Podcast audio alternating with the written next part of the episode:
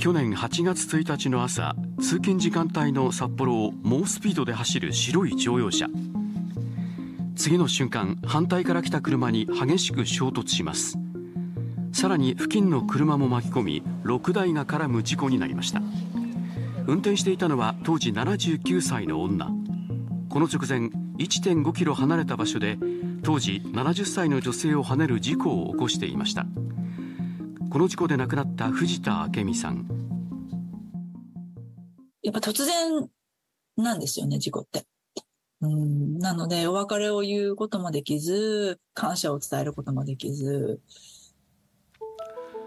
藤田さんの娘で現在はアメリカで暮らすダンラップ直子さんです。藤田さんをはねた車の運転手はアクセルとブレーキを踏み間違えた。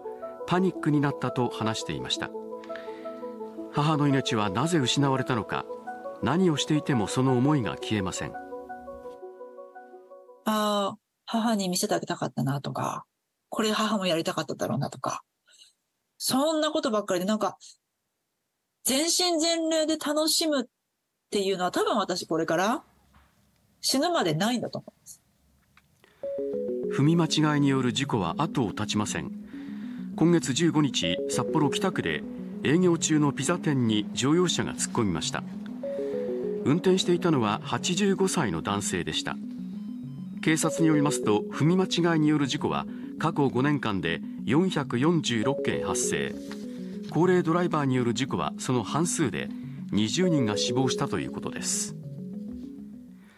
去年8月の事故で亡くなった藤田明美さん1年後に免許の自主返納を予定するなど安全運転への意識が高かったといいます。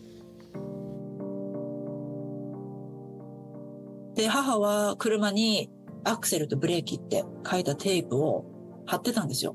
どっちがアクセルかどっちかブレーキか分かるように。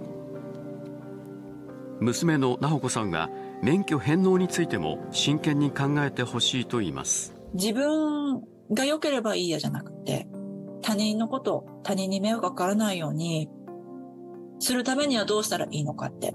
今一度考えて運転免許の更新なりハンドルを握ることなり続けていってほしいなと思います。